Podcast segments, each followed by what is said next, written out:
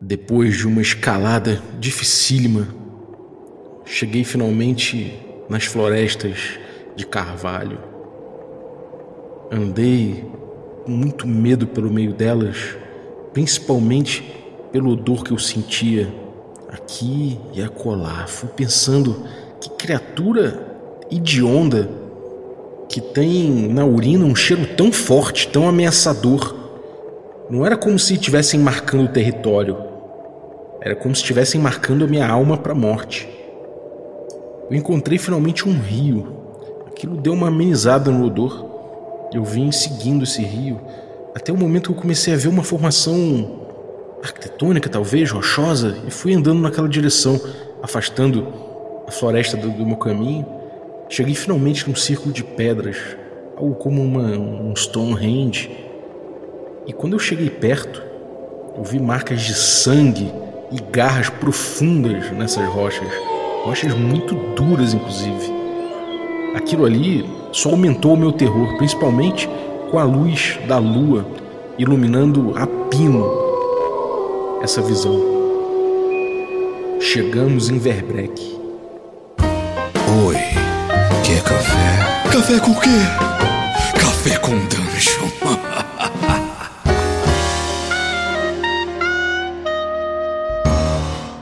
Bom dia, amigos do Regra da Casa. Estamos aqui para mais um Café com Dungeon na sua manhã com muito RPG. Meu nome é Rafael Balbi e hoje eu tô aqui bebendo meu café ovelha negra tremendo morrendo de medo no meio desse círculo de pedras cheio de marcas de garra, com esse odor bizarro de quem marcou um território ali e marcou junto a minha alma. é, quem quiser amanhecer com medo também, mas tomando um café delicioso que aplaca esse medo, um café ovelha negra, pode ir lá em ovelhanegracafés.com.br, é o café que eu bebo todo dia. Um café artesanal, feito por pequenos produtores, agricultura familiar.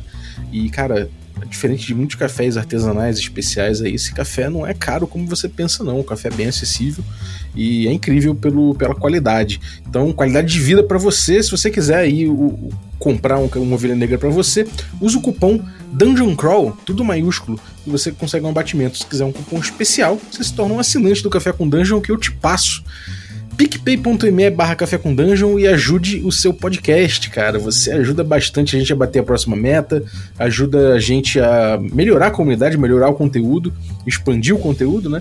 E além de tudo, participa de sorteios dos nossos parceiros, recebe conteúdo extra e ainda você participa de um grupo de Telegram que tem gente muito maneira trocando ideia de forma apaixonada sobre RPG dos mais diversos pontos de vista.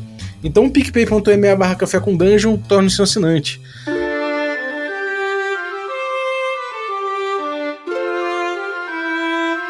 Estamos aqui na D&D Cyclopedia novamente, vamos abrir aqui a D&D Cyclopedia de novo no nosso tour de Ravenloft.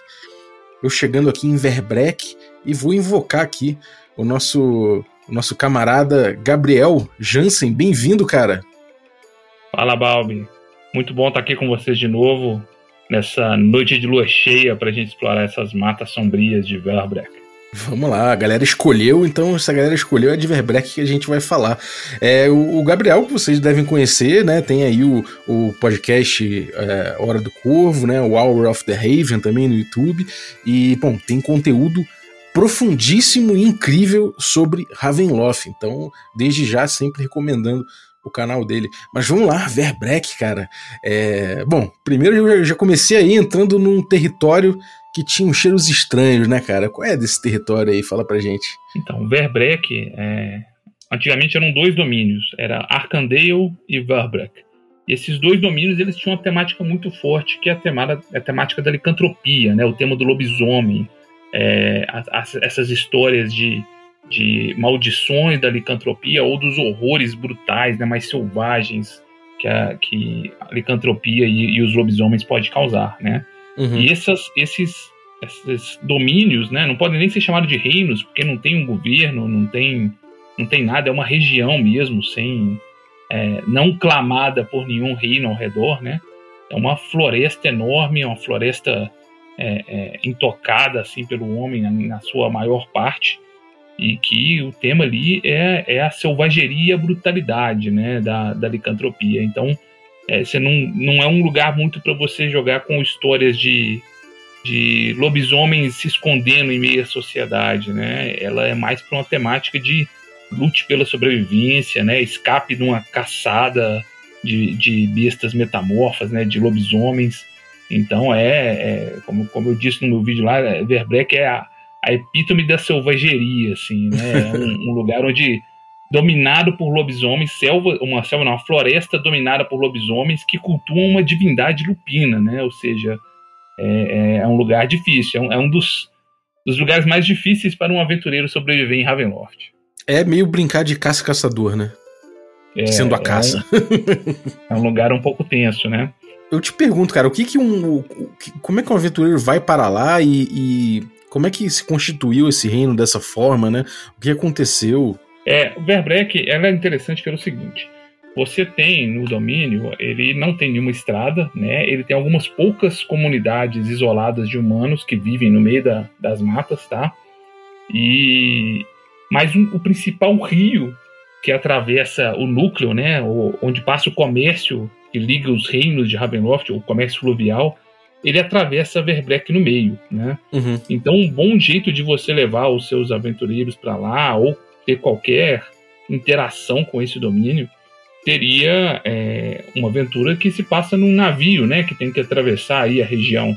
Então, isso é um, um bom motivo para você levá-los até Verbreck. E aí, o que, que vai acontecer com esse navio lá dentro, a gente não sabe, né? Que é atividade do mestre mas ele poderia ter que parar numa das vilas que existem lá, isoladas, para abastecer, ou ter algum problema, algum um dano no navio, ele ter que parar no meio da selva. Né? Uhum. Outro caminho interessante para fazer as pessoas irem até Verbeck seria fazer eles fugirem de alguma outra coisa que os perseguia, acabarem atravessando a fronteira ali sem saber que estavam lá, né? Que estavam adentrando nas terras de Verbeck. Também pode ser um caminho interessante. Uhum. Né?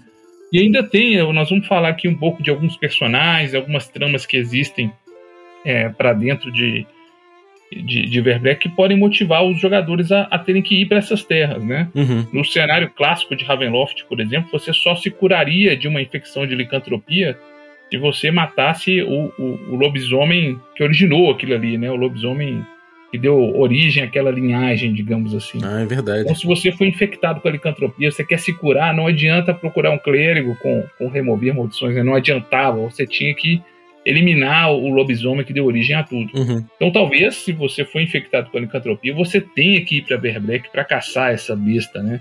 Seja sua única esperança de cura, talvez. Então, uhum. pode ser uma, uma pegada interessante de história que levaria os jogadores para essa floresta inóspita também. Essa é uma boa, porque você vai entrar num território de predadores, sendo que você vai ter que caçar, né? Então é uma é uma uma tarefa dupla, né? De ficar vivo e caçar alguém, né? Então, realmente, pô, é doido, cara, doido. É, o domínio, ele surgiu pela primeira vez lá na primeira caixa, né? É, aquela caixa preta, Realm of Terror, que apresentava o cenário. Ele já vinha com os dois domínios, de Arkandale e de Verbreck, né? E os lotes sombrios são, respectivamente, pai e filho, né? Depois a gente fala um pouco mais da história dos dois. Uhum. É, Arkandale era uma terra selvagem, mas ela tinha mais uma população humana é, é, mais, mais presente, né? E ainda que os lobisomens fossem predominantes, e Verbreck já era um, um, lugar mais selvagem, assim, com, com os lobisomens sendo a maioria mesmo e, e, e mais perigoso. Com a grande conjunção, né, aquele evento que modificou ali o mapa de Ravenloft, eles é, viram alguns domínios que eram, que eram redundantes às vezes, ou que estavam melhor colocados às vezes em isolamento, né? E, e eu tenho a impressão de que Verbreck e Arkandale eles decidiram unificar por causa disso, né? O, o é um dos poucos casos de um Lorde Sombrio que deixou de ser um Lorde Sombrio, né? É, o Nathan Timothy, que era o Lorde Sombrio de Arkandale, ele ele deixa de ser o Lorde Sombrio de Arcandeia e o filho dele ocupa essa posição, com tudo virando parte do domínio de Verbreck. Uhum. Então tem essa alteração, né? Mas a temática dos dois sempre foi muito semelhante, né? Era sempre a temática do, da história do lobisomem mesmo, dessas, dessa pegada mais brutal das histórias de, de lupinos, né? Mais violenta, assim, da, dessas histórias. E é, apesar de, de ser um domínio com pouca pouca oportunidade, que eu diria assim, de interação social ou de uma aventura talvez mais investigativa, ele tem sim alguns pontos que eu acho bem interessantes, tanto na mitologia, na história dele, quanto no, nos personagens que habitam ali que dão, dão um certo um certo charme assim, para o domínio, né? Um, certa, um aspecto meio único para ele uhum. dentro do domínio de Ravenloft, né? É, não é um domínio que tem uma história registrada, né? Como eu disse, são poucas comunidades humanas que vivem lá dentro e, e elas vivem de forma isolada em vilas remotas, em lugares remotos, protegidos, né? Mas a, a, a história deles se confunde então com a própria mitologia da, da religião do deus lobo, né? Que era, que era o que eles acreditavam, o que a população acredita lá e que os lobisomens cultuam. Segundo a história deles, num passado remoto, o deus lobo ele, ele rasgou o seu caminho até a, a, a existência, né? Ele rasgou o ventre das brumas e de lá emergiu, se formando em, em carne, sangue e ossos.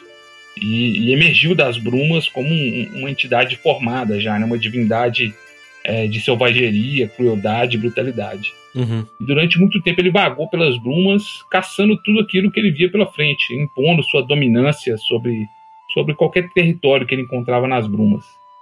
Até que um dia, depois de muito vagar pelo, pelo por esse mundo de brumas, ele, sentindo-se sozinho, ele decidiu criar outros lobos para fazerem parte da alcateia dele. Então ele inala as brumas, sente elas misturando ali com o seu sangue, com seus ossos, com o pelo dele e vomita ao mundo os primeiros lobos, né? Que doideira. é assim que, que começa na, na mitologia do deus lobo a, a história dos lobos, né? Uhum. E, e, aí eles vagam pela. É, agora ele tinha uma alcateia, né? Ele ensinava os lobos a caçar.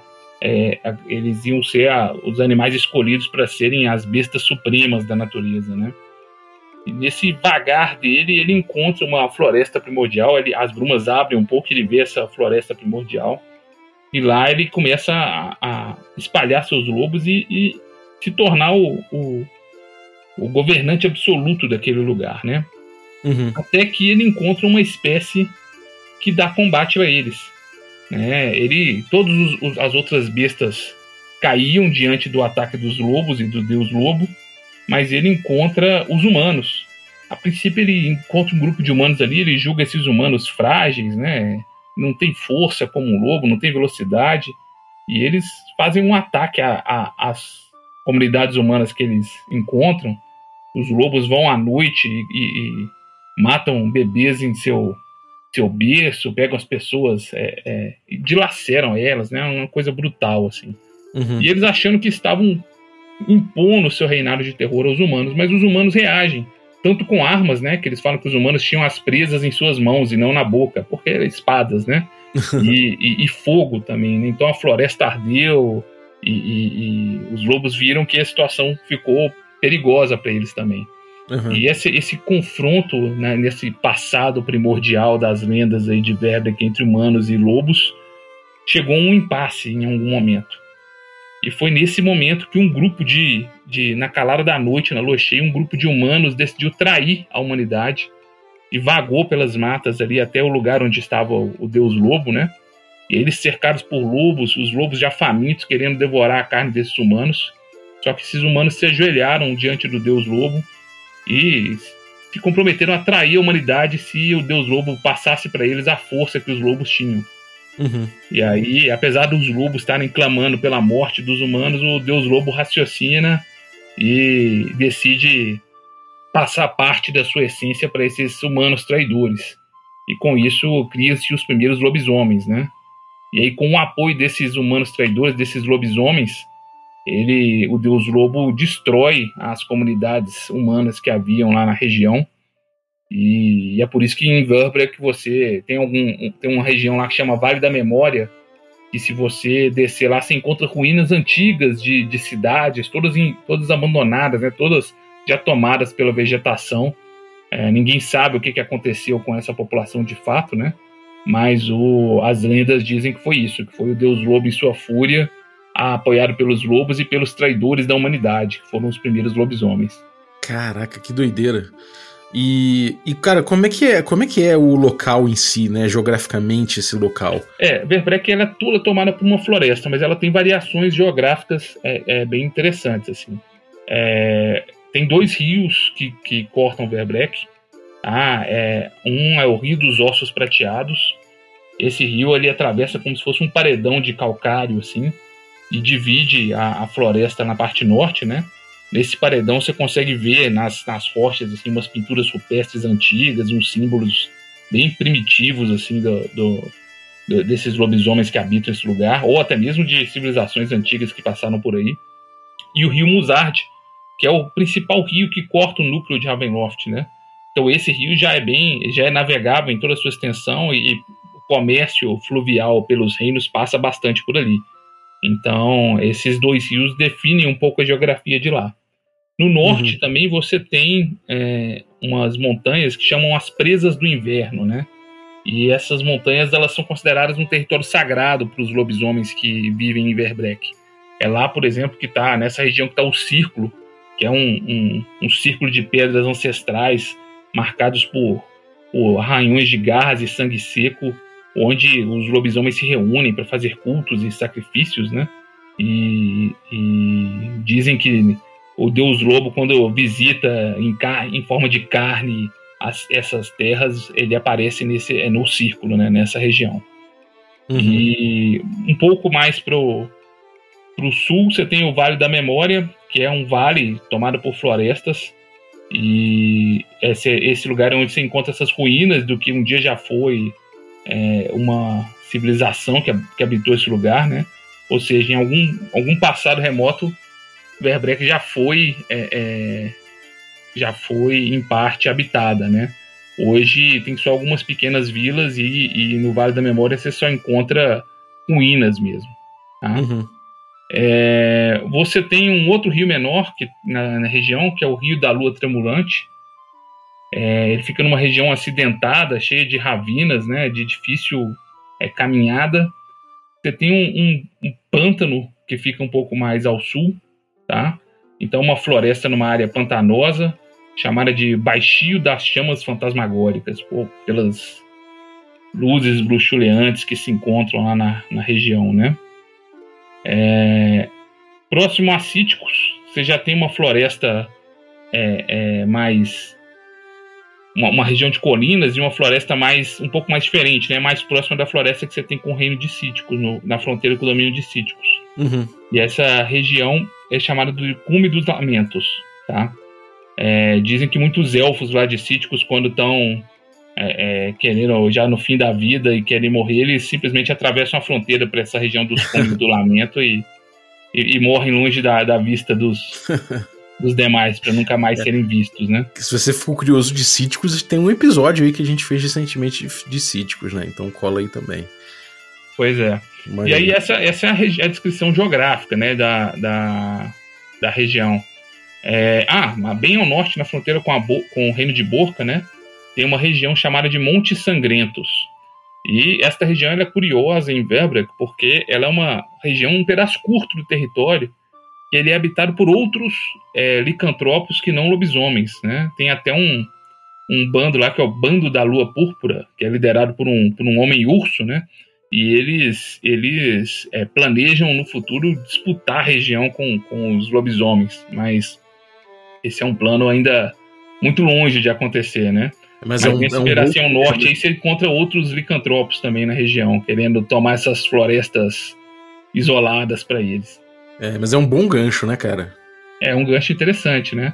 Sim. Você ter um, um, um, rival aí pro, pros lobisomens nessa dominação das, da, das florestas, né? Sim. É, a floresta ela tem uma, um aspecto de floresta temperada, né? Uma floresta europeia, ainda que seja uma floresta intocada e muito densa.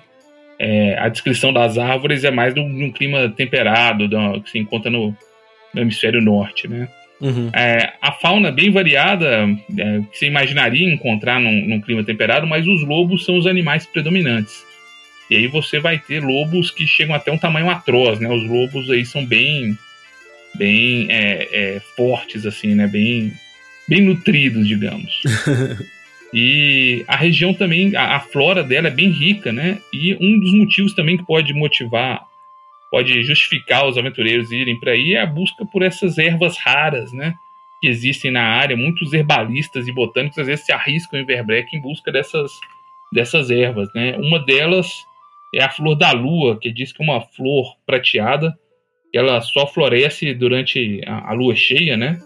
Uhum. E, e, pode ser encontrada principalmente lá na, nos cumes da, das presas do inverno, as montanhas, né?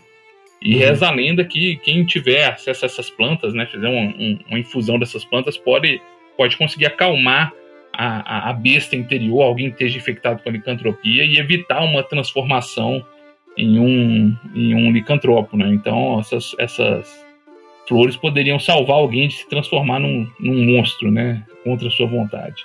Uhum. É, mais gancho interessante isso aí também, né?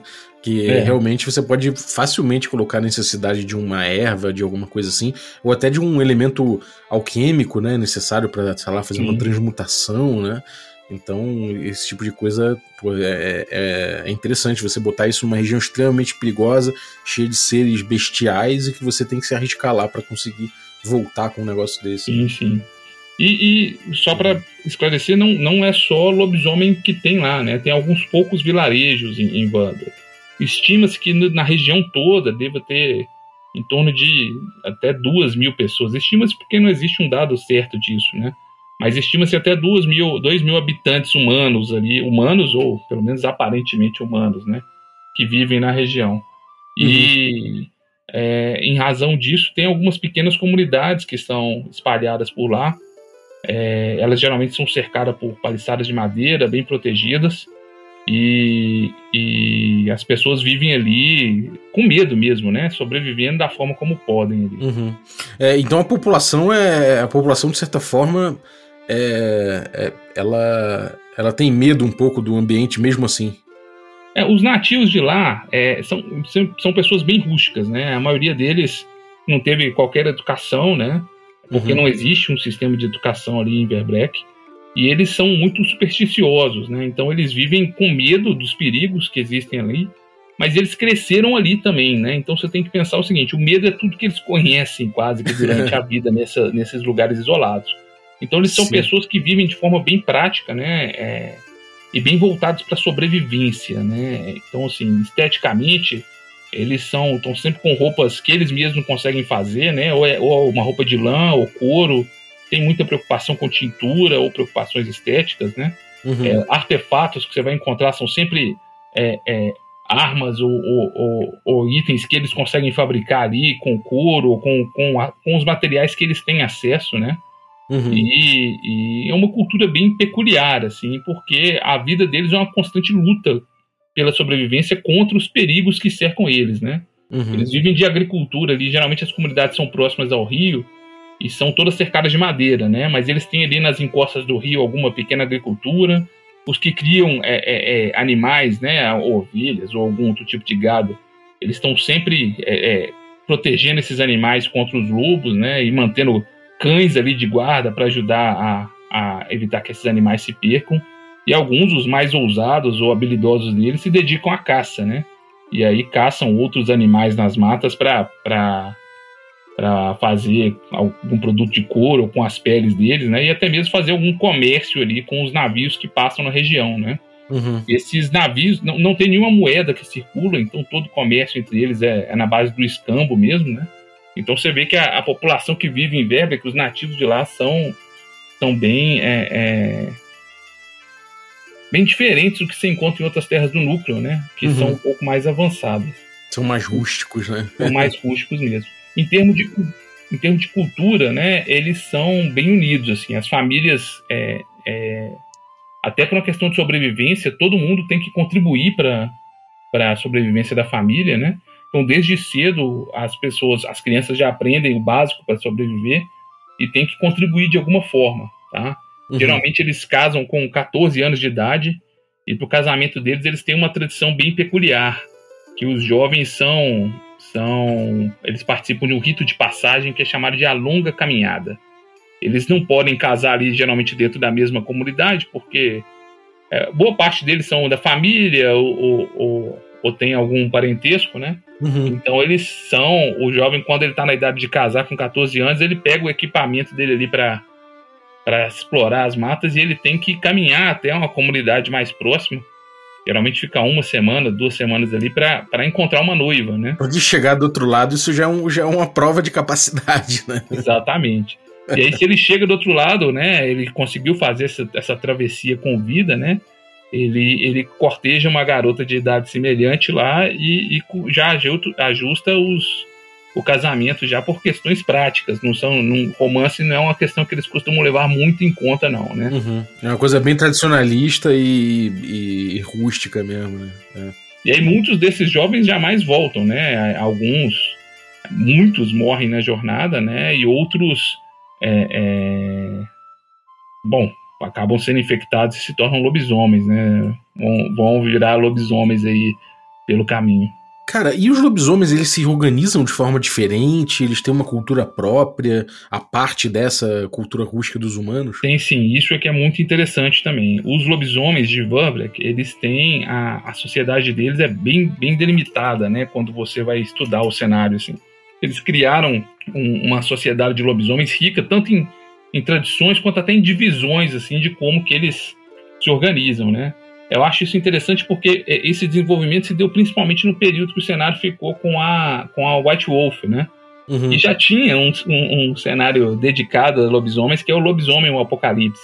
Então parece que eles bebem um pouco dessas fontes para criar um, um, um para dar a Verdeck essa cara mais mais definida, né? E aí os lobisomens lá se dividem de acordo com as estratégias de caça, de, de sobrevivência entre eles, né? Geralmente eles se organizam em clãs é, que tem um líder, geralmente o, o, o lobisomem alfa, né, o mais forte ali da matilha e da, da alcateia, né, e, e, isso é definido entre confrontos entre eles mesmos, né, aí o lobisomem que está dominante é o que é o líder desse clã.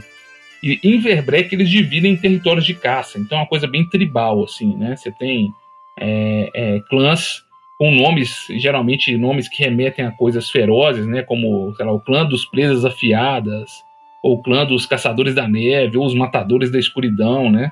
Uhum. Aí cada clã tem um líder e eles dividem e disputam o território é, pelas terras de Verbrek. E entre esses clãs, eles também se distinguem entre três estratégias de, de sobrevivência e caça, né? O primeiro grupo são chamados de os enganadores, ou como chamado pejorativamente por outros, de pele de ovelha, né? Esses clãs de lobisomem, na verdade, eles vivem infiltrados entre essas poucas comunidades de humanos que existem, né? E, e eles usam sua habilidade de mudar de forma e sua astúcia para caçar entre os próprios caçar entre as próprias presas, né? Uhum. Então eles se misturam ali aos, aos humanos e, e, e, caçam caçam e matam quando eles percebem uma oportunidade, né? Então se você chegou ali de navio numa numa vila de Vambre, ah, tô seguro, tô numa vila aqui, tá murada e tal. Possivelmente, se houver um, um lobisomem desse lá, ele vai mirar nos alvos que são esses navegantes, viajantes que passam aí pelo reino, né? Uhum. É, e esse grupo é visto como um grupo ele, ele, é visto com preconceito pelos outros grupos, que, que veem os enganadores né, como lobisomens preguiçosos, domesticados, que, que já não estão tão ligados assim ao deus lobo. É, uhum. Outro grupo, que é o grupo, diria que a maioria, ou dominante nesse, nesse domínio, né? São os, os lobisomens mais puristas, né? Eles acreditam na, na supremacia lupina, né? É, eles são chamados de quebradores de pedra, tá? Esse grupo, ele é o grupo que faz parte o Lorde, o Lorde de Domínio, né? Que é o Alfred Timothy. Ele lidera esse, esse grupo de de. Ele lidera todos os lobisomens, na verdade, né? Mas ele faz parte desse estilo de, de vida lupina, né? E eles, eles, por exemplo, são totalmente fanáticos com o deus lobo. Eles se recusam a usar ferramentas humanas, armas feitas de com qualquer é, é, artesanato ou coisa assim, né? Geralmente, se eles usam alguma ferramenta, ela é feita com ossos ou, ou pedras, né? É, e eles são os que cultuam aí o deus lobo de forma mais acirrada, assim, como se eles fossem o, o meio do caminho entre a besta, a, o animal e o humano, né? Eles são os lobisomens é, é, puristas, digamos assim. Uhum. E por fim, o último clã é o dos uivadores espectrais. E esse grupo, eles são o mais primitivo de todos. Assim. Eles são lobisomens que decidiram viver a maior parte da vida deles como lobos, acreditando que assim eles estão mais próximos do deus lobo. Então eles habitam geralmente as áreas mais remotas e selvagens, né? E, e, e vivem a maior parte como lobos, talvez nem nem se comunicando direito, a não ser com, com rosnados, né? Com, com como os lobos se comunicam, né?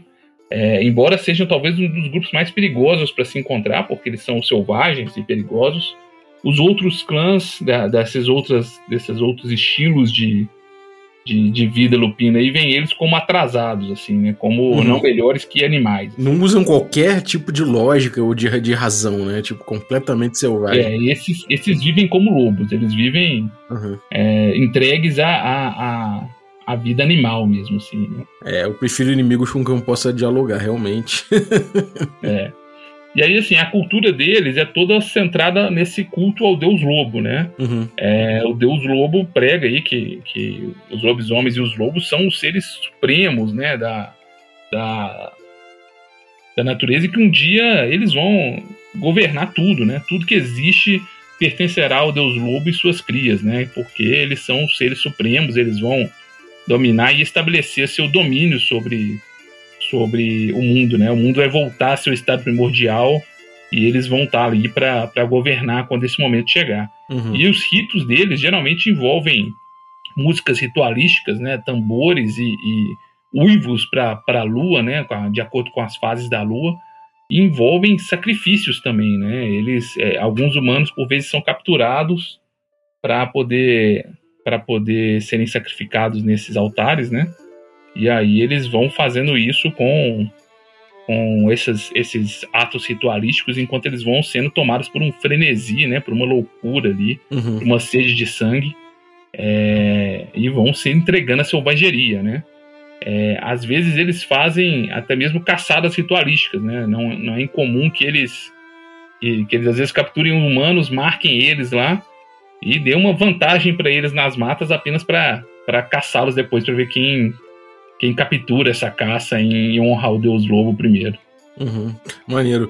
E, cara, com esse culto tem a ver o Lorde Sombrio do local, essa história né, do, do domínio do medo? Como é que desenvolve em relação a isso? O, a história do, dos dois lords ela é bem é, intrincada porque são pai e filho, né? Mas uhum. ela começa, na verdade, no domínio de, de Mordente. O domínio de Mordente é um domínio é, é, mais semelhante a uma Inglaterra rural, digamos assim, né? Para histórias de fantasmas, aquele horror gótico bem clássico. Uhum. E lá existia a família dos Timothy.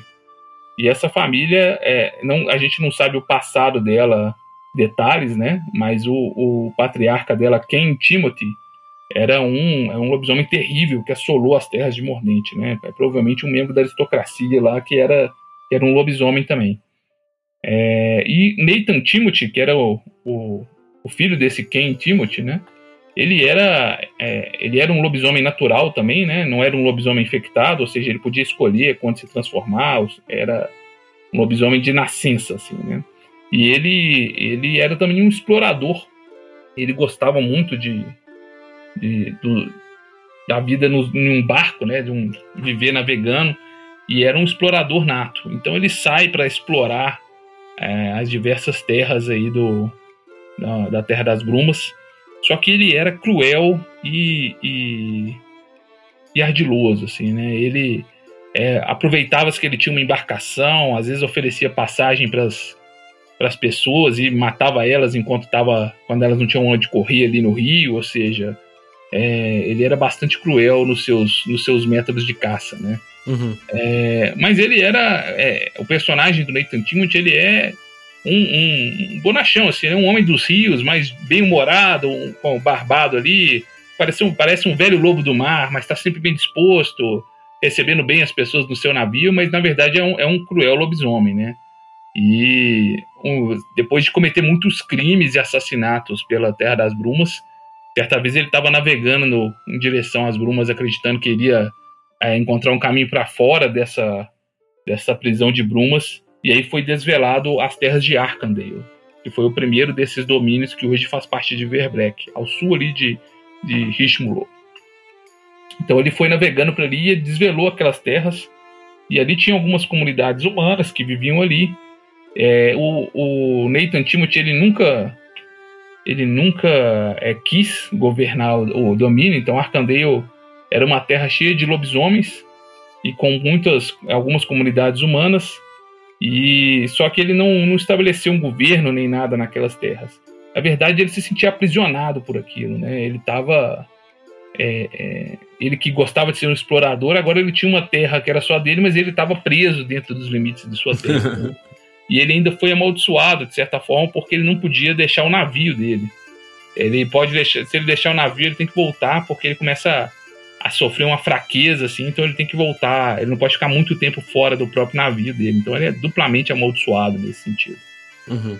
E durante esse período que ele estava ali em, em Arkandale, esse Nathan Timothy ele arrumou uma esposa, né, é, é, chamada Shilling, em que ele teve filhos com ela, né? Ela, ela era uma esposa humana, Priscila Schilling, e, e aí ele casou com ela, ela passou a viver com ele lá nas viagens dele, e ele teve filhos com ela, teve uma ninhada, né? Igual, igual é, lobos e cães mesmo, e teve seis filhos de uma vez. Caramba! E dentre eles estava o, o Alfred Timothy, né?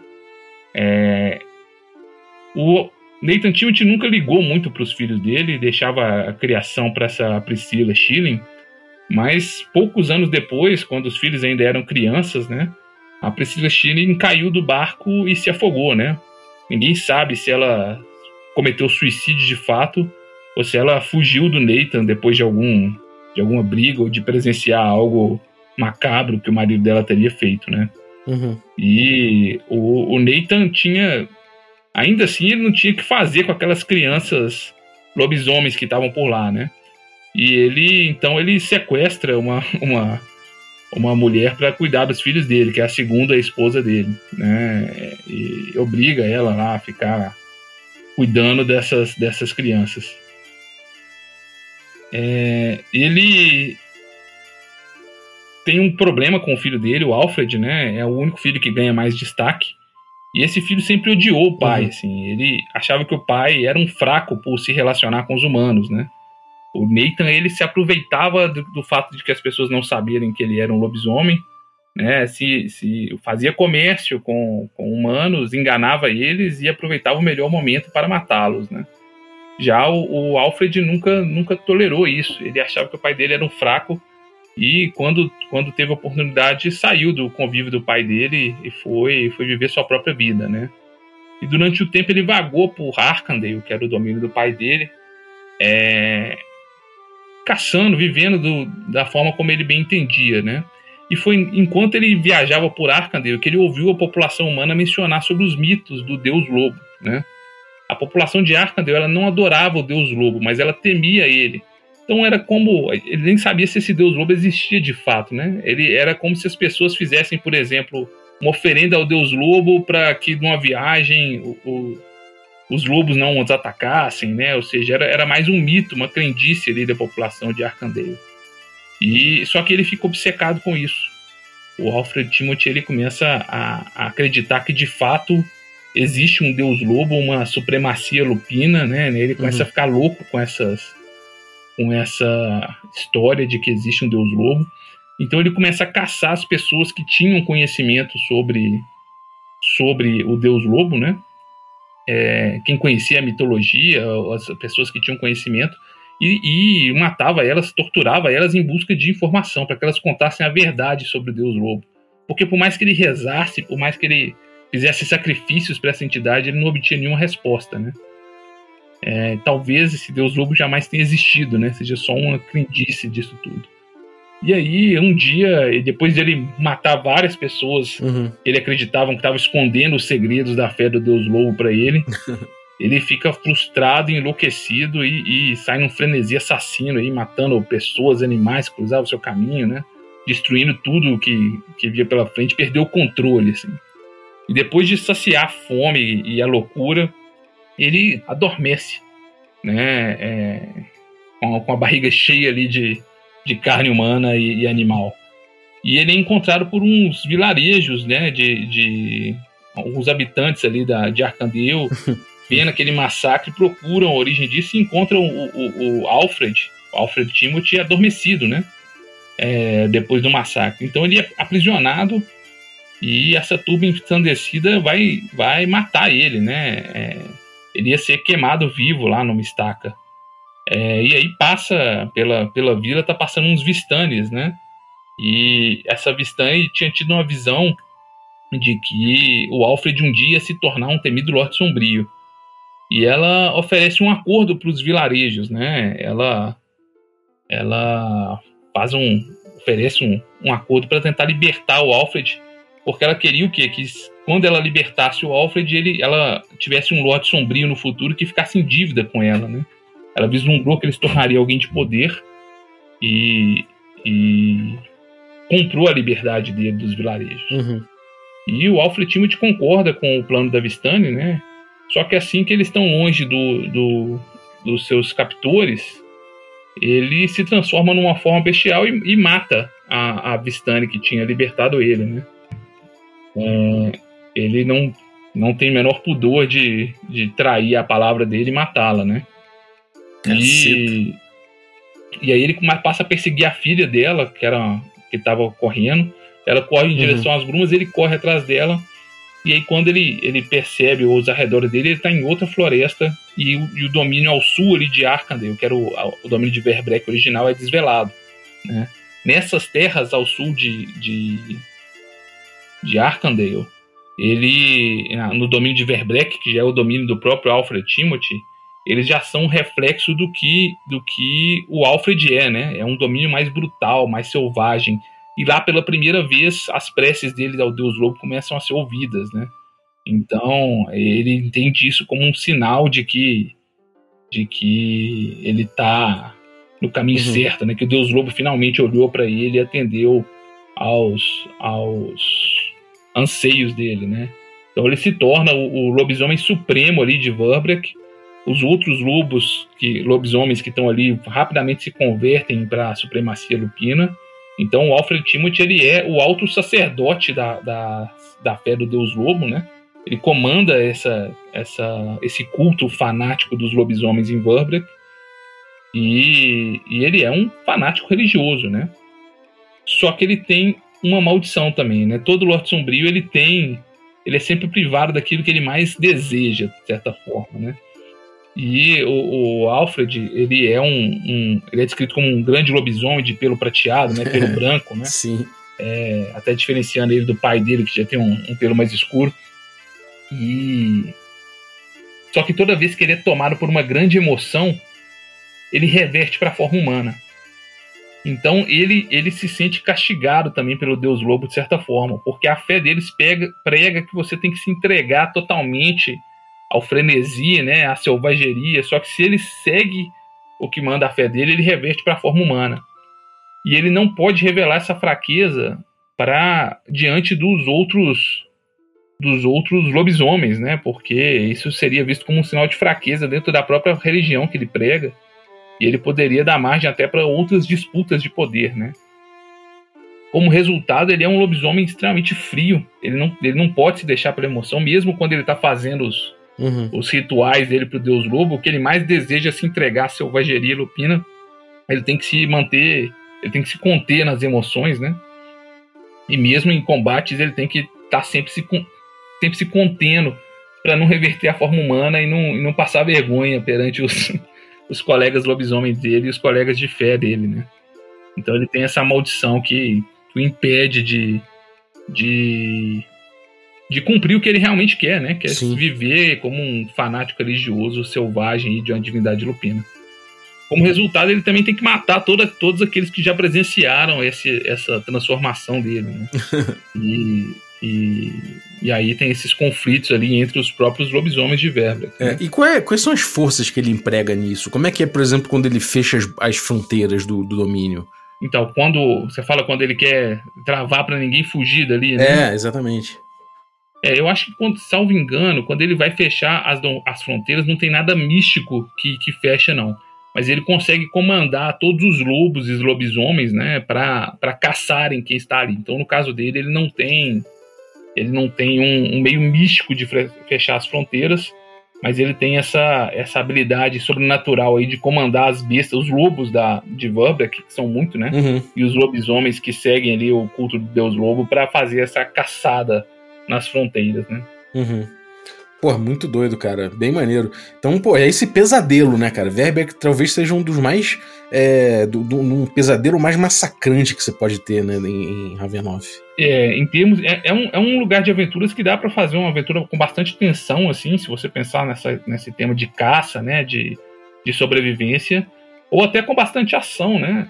É, Ravenloft tem muitos domínios que são mais voltados para interpretação, para aquele horror mais sutil, né?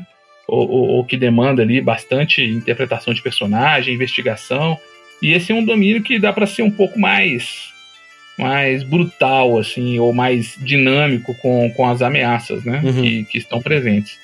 É, ainda sobre a questão do, do Alfred e do Nathan, né?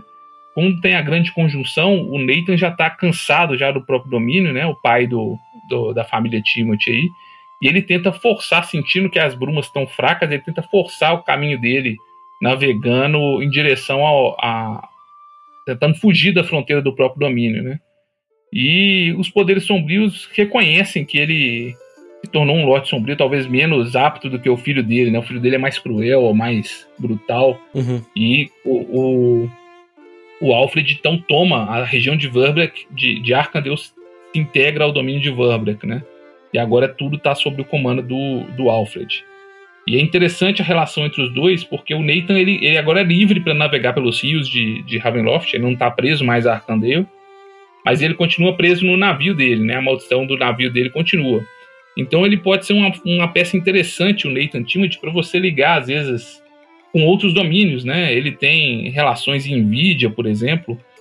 É, ele é um, um, homem dos rios, mas é um comerciante, né? Então lá em Nvidia ele tinha ele tinha um, um, uma taverna lá no, no bairro Falcovniano, que era um ponto de encontro de lobisomens, onde tinha briga de cães, e às vezes eles jogavam alguém lá para dentro do, do, dos ringues, né, para ser devorado pelos cães, e na verdade a taverna era cheia de frequentadores é, lobisomens, né, ou seja, o Nathan vira esse personagem que pode estar em outros domínios, né, desde que não esteja muito afastado de um rio, é, que ele pode cruzar com os personagens. Uhum. E você cria uma dinâmica interessante entre pai e filho, porque um, o Alfred odeia com todas as forças o pai dele, né? E ele tem planos de vingança, né? Ele quer encontrar o pai e vencer o pai, mostrar que ele é um, um lobisomem superior. Então você cria uma dinâmica até semelhante, às vezes, daquele, daquele filme recente, o Lobisomem, né? O Wolfman. Uhum. Tem o Anthony Hopkins lá é, e o esse é o nome do outro ator agora, que são pai e filho lobisomem, né? Até a adaptação do, do filme antigo da Universal. Então você consegue criar essa, essa dinâmica aí de confronto, essa tensão crescente entre pai e filho lobisomens, que um dia vão se enfrentar, né? E embora o, o, o Alfred talvez seja um lobisomem superior em outros aspectos, ele tem um problema, porque ele odeia tanto o pai que é capaz de, no dia que encontrá-lo, reverter a forma humana, né? Então tem, tem, tem um conflito interessante para ser travado aí entre esses dois, né? Um, um dilema e um gancho de narrativa interessante para explorar. Pô, demais, cara. Fora os ganchos que a gente já citou, né, da ideia de procurar uma erva, ou de você ser contaminado e ter que procurar um lupino ali para para conseguir executá-lo e tal. Então, pô, é, é, tem formas interessantes de utilizar isso, né? Às vezes, olhando de de fora, assim, de, de, superficialmente, pode parecer que, ah, eu vou deixar para lá porque eu não quero mais uma, uma selvageria, eu tô interessado em outra coisa em Ravenloft, mas mesmo assim, você pode utilizar isso aí como elemento de pressão no teu jogo, um, um capítulo mais de, de um terror mais visceral, é muito interessante utilizar e ainda tem esse aspecto dessa guerra política, né, pela força, uma guerra de força ali pelo ambiente, então isso é bem interessante, cara. Maneiro. É, um, ponto, um ponto interessante que dá para usar também, né, até ligando é, é, um pouco a história desses domínios, né, desse domínio mais isolado com o resto das brumas, é, existe dentro de, de uma construção né, de pedra reforçada, assim, que é chamada de o alojamento do crepúsculo pacífico. E lá é um lugar onde lobisomens infectados, né, aqueles que não têm controle sobre sua transformação, né, que são transformados sempre que a lua cheia aparece, é, é um refúgio para lobisomens que não querem causar mal a outras pessoas, né? Então, dentro de Vambrecht tem esse lugar, ele foi construído lá por, por, por um, um, casal que foi infectado pela licantropia e nunca encontrou o lobisomem que os infectou, né? Então, para não oferecer risco à sociedade, eles construíram esse alojamento lá no meio das florestas de Vambrecht. E, e é um lugar que recebe é, infectados que querem que não querem causar perigo à sociedade, né? Então lá nas noites de lua cheia eles se trancam lá em celas e, e para evitar causarem mal a, a, outras pessoas, né? E mesmo que eles escapem, eles estão no meio da floresta cheia de lobisomens, ou seja, eles não, possivelmente não vão matar algum inocente, né? Uhum.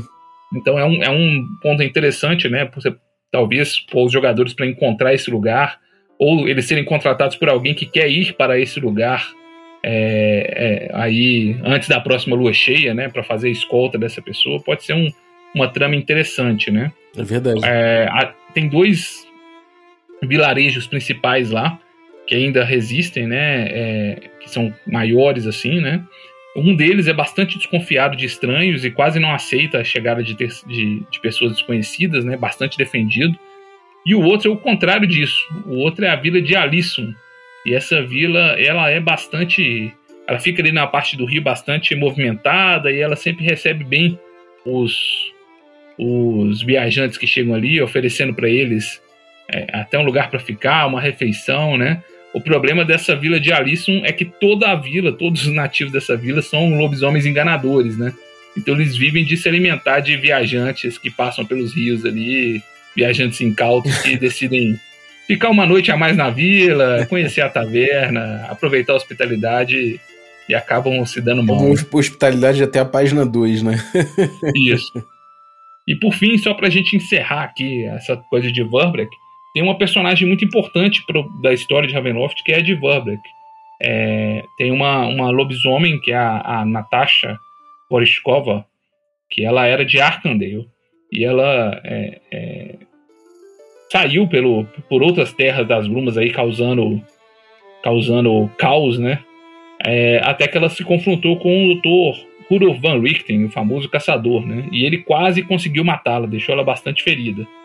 E depois disso ela jurou vingança contra o, o Rudolf van Richten. E aí ela seduz o George Weathermay, que é outro personagem famoso ali de Mordente, que é um amigo e aliado do Dr. Van Richten, um ranger que, e explorador famoso daquelas terras seduz ele e as dois é, é, se casam, né, organizam um casamento. Isso tudo ela fez para poder chegar próximo do Van Richten quando ele tivesse despreparado, né? E aí no casamento dos dois ela revela que na verdade é uma lobisomem e ataca a família, né? Ela não consegue é, matar o Van Richten, mas ela fere uma, a sobrinha do George Weathermay, que é a Jennifer Weathermay, né?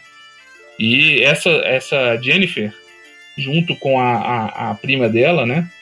Elas depois seguem os passos do Van Richten, né, para para se tornarem caçadoras de monstros.